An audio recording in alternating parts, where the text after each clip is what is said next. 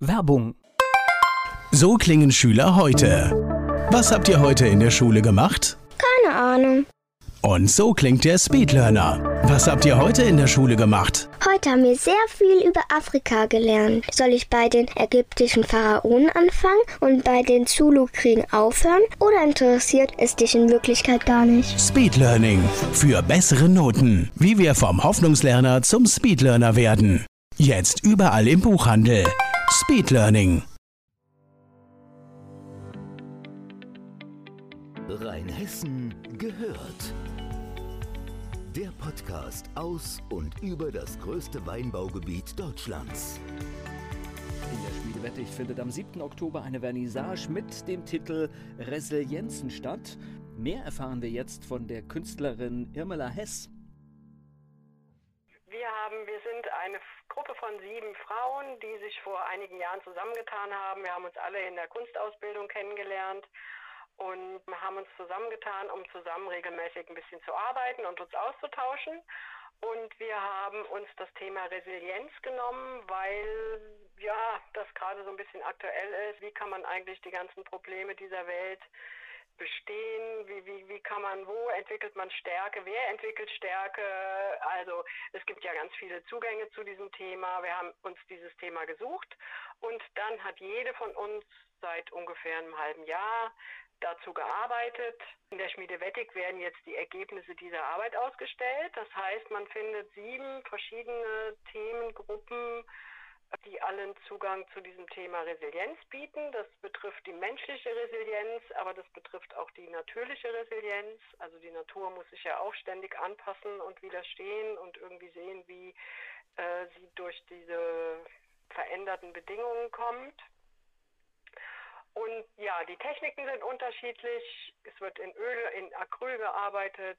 Wir haben Druck, eine, die äh, Druckgrafiken macht. Wir, es gibt Collagearbeiten zum Thema, sodass es ja relativ vielfältig ist. Und ich finde es super faszinierend, dass äh, wenn man sieben Leuten, die sich alle irgendwie künstlerisch, äh, die alle künstlerisch tätig sind, das gleiche Thema stellt, was dann hinterher rauskommt, nämlich wirklich sieben verschiedene Zugänge, sowohl technisch als auch inhaltlich.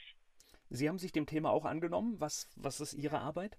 Meine Arbeit ist, ich habe beim Rumräumen im Elternhaus einen alten Kalender gefunden, den meine Tante fotografiert hat. Die hat, die war Fotografin in der Schweiz in den 40er Jahren, also Großtante, die hat einen Kalender gemacht mit Kinderbildern von 1943. Den habe ich gefunden und habe irgendwie gedacht, diese Bilder möchte ich irgendwie bearbeiten.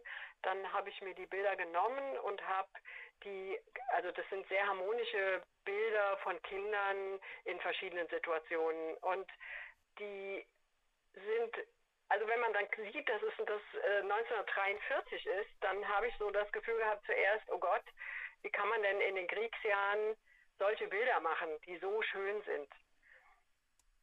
Und dann war jetzt die zweite Überlegung, naja, vielleicht ist es aber auch irgendwie ein Zeichen der Hoffnung nach dem Motto, Kinder können vieles überstehen und es gibt auch noch eine Zukunft.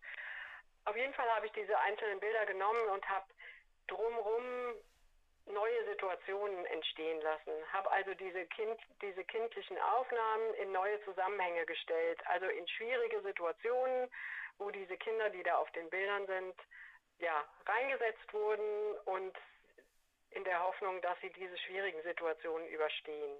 Also das ist manchmal nicht auf den ersten Blick zu erkennen, weil das eben durch diese Kollagierung bisschen schwierig ist, die, das alte Kalenderblatt noch durchzusehen. Aber wenn man genauer hinguckt, sieht man das schon. Verraten Sie uns noch ein bisschen über Ihre Gruppe. Sieben Künstlerinnen, alle, alle aus der Region? Wir haben uns kennengelernt in der Kunstwerkstatt, Kunstwerkstatt Mainz und haben da gemeinsam die Ausbildung gemacht und haben danach beschlossen, als wir fertig waren, beziehungsweise ein paar sind noch dabei, wir äh, wollen weiterhin irgendwie zusammenarbeiten und äh, es ist natürlich auch privat eine nette Gruppe aber wir treffen uns möglichst regelmäßig und arbeiten auch zwischendurch zusammen. Wir waren jetzt auch gerade zusammen in Straßburg und haben uns da in die Straßen gesetzt und gezeichnet.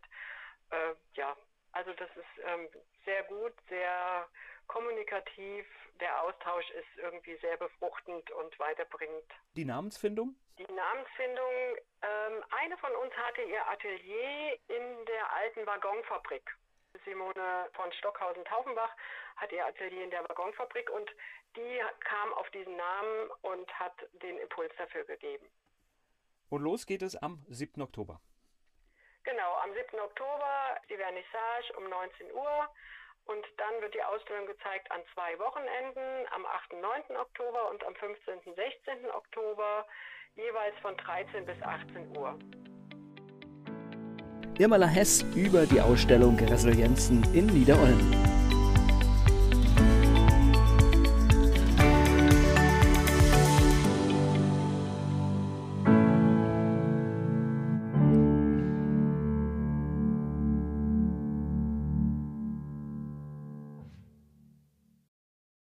Werbung. Die kleine Eintagsfliege Bele wird eines Tages eingesaugt. Sie macht sich auf die Suche nach dem Ausgang und trifft dabei auf andere Lebewesen, die im Staubsaugerbeutel leben.